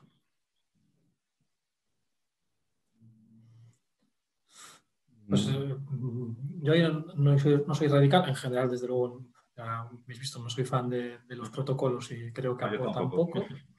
Pero, pienso que, que, a lo mejor una posibilidad, ¿no?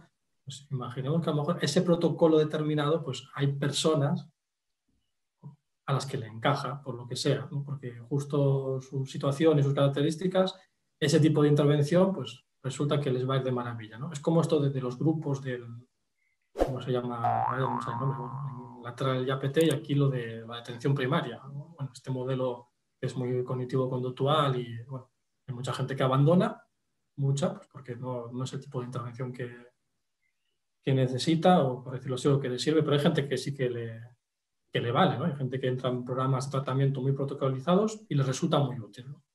Probablemente no, no, la mayoría, diría yo.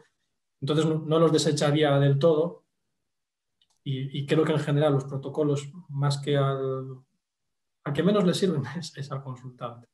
Como mucho le sirven a algunos psicólogos para calmar sus ansiedades, de sentir que están, lo tienen bajo, todo bajo control y saber lo que hacer. Y sobre todo le viene muy bien a, los servicios de salud o a los equipos de gestión sanitaria o a las organizaciones en general que están detrás, que son las que están pidiendo esos protocolos para decir que, bueno, que están haciendo algo que, que siga de nuevo el modelo médico. Como la psicología, al final estamos dentro del servicio de salud y se, asocia toda medicina, pues nos pasa por el mismo filtro y, bueno, aquí se pide ese protocolo muchas veces dentro de la medicina defensiva. ¿no? Luego si pasa algo, pues por lo menos que pueda decir el hospital, bueno, pero no, no, aquí se aplicó el protocolo de Barlow que está basado en la evidencia. Ya está, estamos cubiertos. De hecho, mi crítica va un poco a eso. Entiendo que en ciertos sistemas de salud hay recursos que son limitados y lo que se busca también es un poco es protocolizar porque los recursos que tú tienes no te permiten tener más sesiones con más pacientes con cada uno. Entonces se busca como esa comodidad de tener un protocolo, de decir, no, si nosotros seguimos una serie de instrucciones, de cosas para que estas personas salieran bien de aquí o llevaran a cabo su terapia y demás. Era un poco también hacer esa crítica a todo esto, entendiendo los recursos que tienen todos estos centros de salud, que eso sería otro tema para, para tratar. Y a veces solo añado esto y acabo. ¿eh? a veces también es útil, por ejemplo, en los servicios públicos, porque es la manera que se tiene de garantizar a casos, digámoslo así, más graves que tengan una atención más continuada e intensiva que, que pueden necesitar. ¿no? Si no, pues tener atención ambulatoria cada dos o tres meses, como sucede muy a menudo, pues eh, es muy poco útil. Y a veces, pues tener un protocolo específico, por lo menos tienes autoridad de, de saber que hay un grupo de gente que va a estar atendida en, en condiciones, ¿no? Y luego, cuando son protocolos que no están basados en criterios diagnósticos CIE y DSM, sino en otras cuestiones, que también los hay, ¿no? otro día en una ponencia un compañero mío lo comentaba, lo que hacían con casos eh, muy graves, pues tenían ahí un protocolo de intervención muy intensiva, no centrado en criterios DSM ni en técnicas muy rígidas, pues que estaba dando resultados muy, muy buenos. ¿no? Y es algo, en ese sentido, protocolizado. Vale, Ricardo, ¿quieres aportar algo más al, asunto? No, En esto yo estoy de acuerdo con todo lo que habéis estado diciendo, no tengo nada que añadir. Perfecto, pues pasamos a la siguiente cuestión. Vale. Yo quería abrir un melón, que creo que es algo peliagudo, y, bueno, eh, nos queda, no nos queda mucho tiempo, pero si, si pueden comentarlo brevemente que es el de los diferentes enfoques, los diferentes modelos en, psicoterapia, ¿no? Porque ahora mismo en las listas de enfoque, vamos, de, psicoterapia basadas en la evidencia, hay algunas terapias eh, que, bueno, eh, eh, algunas personas, muchas personas podrían considerar que vienen de, un enfoque pseudocientífico, ¿no? por hablar, por ejemplo, de psicoanálisis y terapia psicodinámica. Em, pero claro, eh, a la vista de la, evidencia actual y en las listas que, hay actualmente, mm, entiendo que no podrían considerarse al menos pseudoterapias, ¿no? al menos como, como se están considerando ahora. Entonces, eh, quería preguntarles eso. Em, si consideran que, son pseudociencias, no son pseudociencias, eh, qué es lo que está provocando eh, que se estén considerando como validadas, si, es positivo tener esos diferentes enfoques, si, es negativo em, y, por qué. Y bueno, y también el peso, yo creo que, eh, que, es importante considerar también el peso que tendría la teoría o la, la ciencia básica o incluso la filosofía de la ciencia en todo este, este aspecto. Mm. Pues sí que es un melón, sí. Eh, vale. Yo creo que la cosa va por lo que decía yo antes. O sea, lo que hace científico a un enfoque no es que funcione, porque funcionar funcionan mil cosas. Es decir, funcionar mm, funciona eh, sentarte un rato a jugar a la Play. ¿vale? Lo que hace científico un enfoque es su explicación acerca de lo que funciona o lo que no funciona. Y hasta qué punto esa explicación está basada en la evidencia y en la lógica. Ya está. Eh, nada más y nada menos. Entonces, a mí que salgan en las guías de tratamientos empíricamente validados o de tratamientos eh, basados en la evidencia, cuestiones cuya explicación es acientífica en el mejor de los casos, cuando no anticientífica, pues lo que me hace preguntarme es en qué evidencia se está basando esto. Porque si se está basando en la evidencia de, eh, pues lo que decíamos antes, de, llego yo, mm, imagínate, para no ser particularmente polémico, eh, cojo el Reiki y digo, tengo una persona con un problema de ansiedad y entonces le hago una sesión de Reiki de dos horas en la que le tumbo en una camillita con luz mm, tenue, con velitas, con musiquita relajante, y yo le paso las manos a dos centímetros del cuerpo durante dos horas. Y esa persona, después de hacer esto mm, dos veces por semana durante dos meses, reporta sentir menos ansiedad general, eh, de forma generalizada en su vida. Vale, muy bien. Eso, según algunos baremos y según algunos estudios, eso es que la terapia ha funcionado. De nuevo, si hablamos, como decía antes Alberto, desde un punto de vista de la reducción del síntoma. ¿no? Esta persona reporta sentir menos ansiedad. ¿Yo estoy validando el Reiki? Desde mi punto de vista, no. Porque el, Reiki, precisamente, la explicación que da tiene que ver con las energías que esa persona estaría supuestamente manipulando al pasar o limpiando o lo que sea, al pasar sus manos por encima del cuerpo de la persona sin tocarla. Y estamos dejando a un lado otras cosas como el estar en un contexto eh, que, generalmente para la inmensa mayoría de las personas tiene un efecto relajante de por sí. Aunque le hubieras dejado en la habitación con su música, con su mm, luz tenue y sus velitas y te hubieras ido a tomarte un bocata enfrente, la cosa es, ¿el efecto habría sido el mismo o no habría sido el mismo? Entonces, bajo esa lógica, alguien podría meter el Reiki como tratamiento empíricamente validado para un problema de ansiedad generalizada, por ejemplo, porque ha reducido el síntoma. Entonces, claro, yo creo que tenemos que dejar de mirar. Claro, es que me siento un poco como que estoy diciendo algo un poco peligroso en general, ¿no? O sea, es decir, tenemos que dejar de mirar los tratamientos empíricamente validados, porque se nos cuela por esa puerta un montón de basura. Pero claro, ¿cuál es la alternativa y qué otra basura no se nos colará por la puerta si dejamos eso a un lado?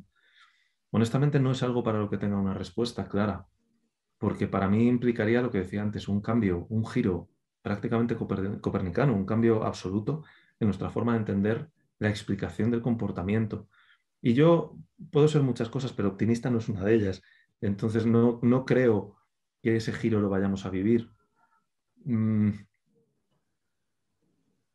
luego te encuentras con, yo recuerdo también, por tirar también de anécdotas, en el máster general sanitario, unas alumnas hicieron una presentación eh, sobre unas metáforas de la... Ellas lo enmarcaban dentro de la terapia de aceptación y compromiso. Y su última diapositiva era algo así como cuando los psicólogos discutimos, el único que sufre es el paciente y entonces no hay que discutir. Eh, hay que aportar cada uno desde su campo. Y claro, yo, pues a esas alturas del máster ya había aprendido a callarme, pero lo que me surgió fue un sonoro, mm, vaya usted a la mierda. O sea, eh, ¿cómo que no tenemos que discutir? Y esto lo enlazo y ya termino con eso, con lo que preguntabais acerca de si es bueno o es malo que haya enfoques múltiples. Yo creo que es bueno siempre que haya distintas formas de responder a la misma pregunta, siempre que esas distintas formas realmente aporten algo desde distintos niveles de análisis. ¿no? Eh, en la variedad está el gusto, no siempre, pero la variedad siempre tiene la potencialidad de encontrar respuestas que a lo mejor a mí no se me habrían ocurrido porque lo estoy mirando desde un nivel de análisis determinado. Pero, repito, siempre que sea desde distintos niveles de análisis. Ahora, esta idea de, bueno, es que es legítimo que uno elija su nivel de análisis el que más le guste o su enfoque el que más le guste. No, el que más te guste, no. Esto no es cuestión de gustar. A mí por gustar me gusta muchísimo como literaria la explicación de psicoanálisis, me encanta. Pero si es que es, arquetípica en todo su sentido. O sea, es literariamente muy satisfactoria. Pues, ¿Cómo no me va a gustar? ¿Qué es lo que pasa? Pues que tiene el pequeño, diminuto, mínimo inconveniente de no estar basado en nada real. Entonces ya no es una cuestión de lo que a mí me guste o me deje de gustar, es una cuestión de unos principios éticos y de la protección por encima de todo la persona vulnerable que viene buscando ayuda. Entonces, ¿está bien que haya muchos enfoques? Siempre que esos enfoques cumplan una condición básica, que es que se ciñan al método científico, a los métodos científicos, que tengan una, eh, al menos esa intención de, preguntarse lo que están haciendo, de, estar, eh, de tener unos fundamentos epistemológicos sólidos. Sí, rotundamente sí, es bueno que haya muchos enfoques. Los que se salgan de ahí, no. Me da igual que tengan muchísima historia, es que se enseñan en todas las universidades, muy bien, porque dejen de ser así. Ya está. Bueno, pues poco que añadir. Pensé que con esta pregunta por fin íbamos a estar en desacuerdo así de forma más clara en algo, pero al final no.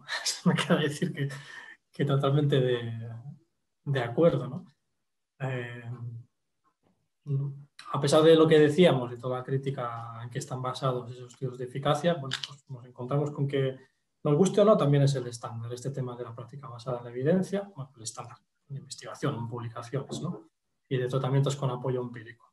Y nos guste o no, pues en esos listados de tratamientos hay cosas que han demostrado sus resultados. Pues volvemos a antes, una cosa que demuestran resultados y otra es saber a qué se deben esos resultados. ¿no? Efectivamente, la terapia psicodinámica puede deberse a, procesos de, aprendizaje, a lo mejor, ¿no? o al revés, ¿no? aquí ya digo algo más arriesgado, a lo mejor los eh, estudios que demuestran que la activación conductual funciona, en el fondo no se debe a, cuestiones basadas en la ley del aprendizaje, sino al inconsciente o algo de este tipo. ¿no? lo sé, de nuevo con todavía que demostrarlo. Me chocaría, pero, pero bueno, podría ser. ¿no? Lo que no podemos quedarnos, creo, es y algo que en, uno de los programas últimos que hicisteis, que estuvo muy bien, con varias psicólogas, como dando respuesta a, preguntas así más para la población general, eh, planteabais también este tema de alguna manera. Entonces, ellas decía, bueno, claro, si funciona algo así, ¿no? Con estas palabras, si funciona la terapia psicodinámica es por el efecto placebo. Podría ser, pero eso hay que demostrarlo también, ¿no? Otro tema sería, de nuevo, ¿qué, qué es el efecto placebo, ¿no? Y si es el efecto placebo, ¿cómo funciona eso? Porque es que tampoco es decir mucho, ¿no? Eh, y podríamos decir lo mismo de la terapia cognitivo-conductual, ¿no? que, ese es otro tema, ¿no? Al fin y al cabo ahora mismo se supone, bueno, esto también según cómo, veas la, investigación, ¿no? cuando se compara la eficacia en general de las diferentes terapias o no hay mucha diferencia o cuando la hay, en algunos casos, es ligeramente superior la terapia cognitivo-conductual. Lo que yo no sé a día de hoy es qué es la terapia cognitivo-conductual, porque te lees dos manuales de terapia cognitivo-conductual y se parecen absolutamente en nada, ¿no? absolutamente nada, aparte de ceñirse al modelo médico de una forma cada vez más preocupante. ¿no? Pero yo sin ser cognitivo-conductual podría decir que lo que hago en consulta es terapia cognitivo-conductual. A lo mejor viene alguien a observarme y le digo, sí, mira, esto que hice realmente se basaba en esto y lo otro, era una reestructuración cognitiva, aunque no lo fuera, o, era no sé, alguna cosa que hagan los cognitivo-conductuales. Pero bueno, igualmente sí que pienso que tiene valor, ¿no? que no podemos desechar, incluso aunque nos duela, el polémico MDR. ¿no? La cuestión es que eso está ahí y da un resultado. Un resultado sea lo que sea el resultado. Eh, investiguémoslo a ver qué pasa. Si realmente, y yo lo pienso, pues seguramente no hace falta ponerse a hacer movimientos bilaterales delante de la persona, ¿no? y basta con la, con la narración y con la exposición de, nuevo a, a, los sucesos traumáticos y con todo lo que sucede dentro de la sesión de, de terapia. ¿no? Pero esa es mi creencia. Yo tendría que demostrarlo esto, ¿no?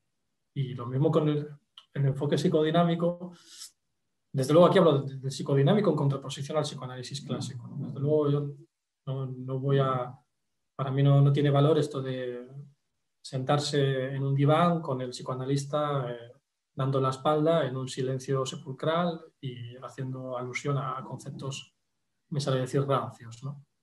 Si te leo hoy en día terapia psicodinámica que no esté basado en ese tipo de cosas, al final es muy fácil eh, traducirlo a, otras cuestiones, porque estamos hablando como temas de aprendizaje. ¿no? Hay cosas que hablan que tú dirías, ah, esto lo que está diciendo es la historia de aprendizaje de la persona, o la historia de apego, le llamará a lo mejor ahí. No, eh, no hablan tanto aquí de, de envidia de pene, ni complejo de Electra, ni, ni estas cosas. ¿no? Algunos sí, evidentemente.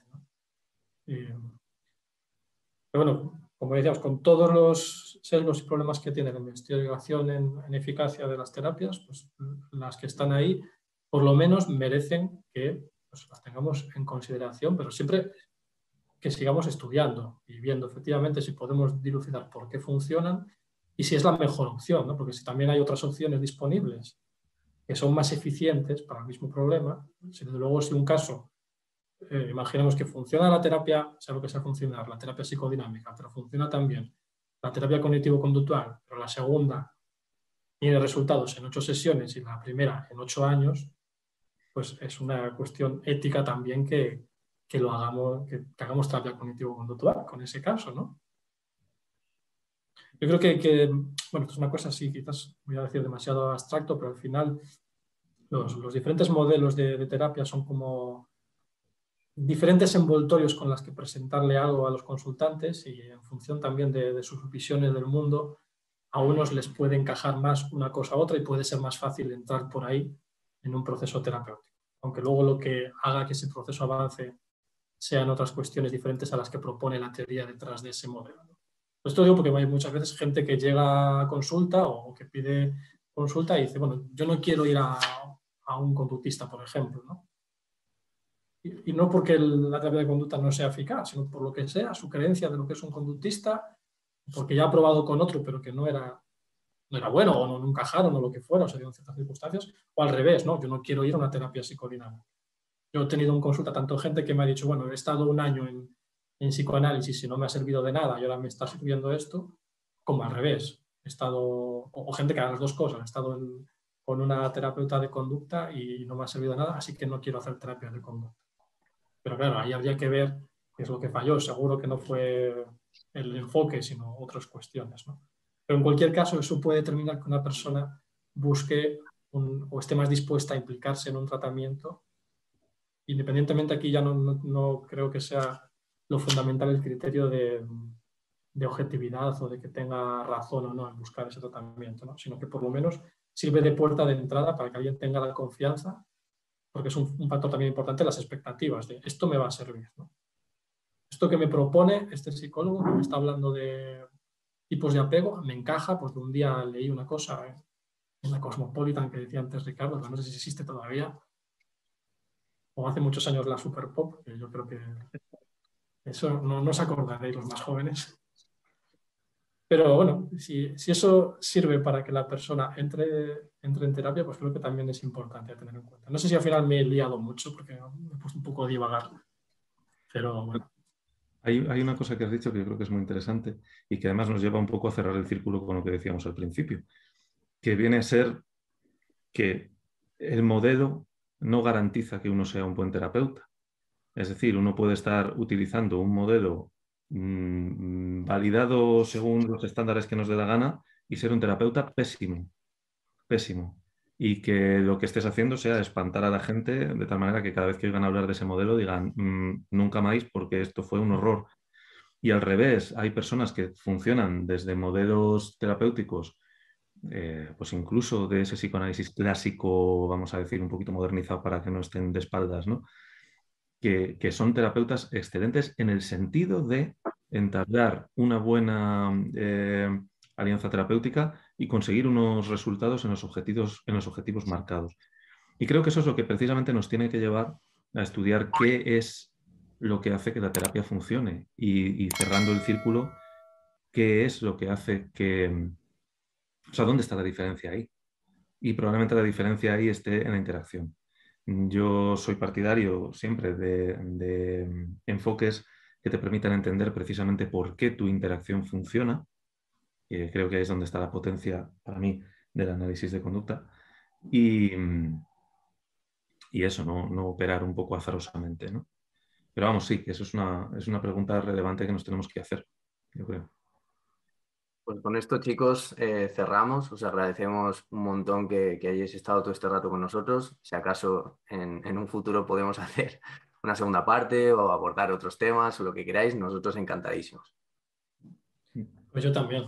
Gracias por, la invitación. Además, en este ilustre programa por el que ha pasado gente tan, tan experta y tan sabia, incluidos los que estáis hoy aquí presentes. Pues bueno, estar aquí para mí es un honor y encantado repetir esto siempre es estimulante, interesante. muchas, gracias. Y, eso ha sido estupendo. Muchas gracias a, Alberto, desde luego, y, creo que ha sido una cosa bastante, bastante fructífera, bastante divertida. Otro día a ver si surge más polémica y más discrepancia. Otro día nos pegamos, sí. Para poner clickbait, ¿no? Porque lo esto comparado con el de eso sí, con la lista que tuvisteis hace poco, pues no, va a generar tanto.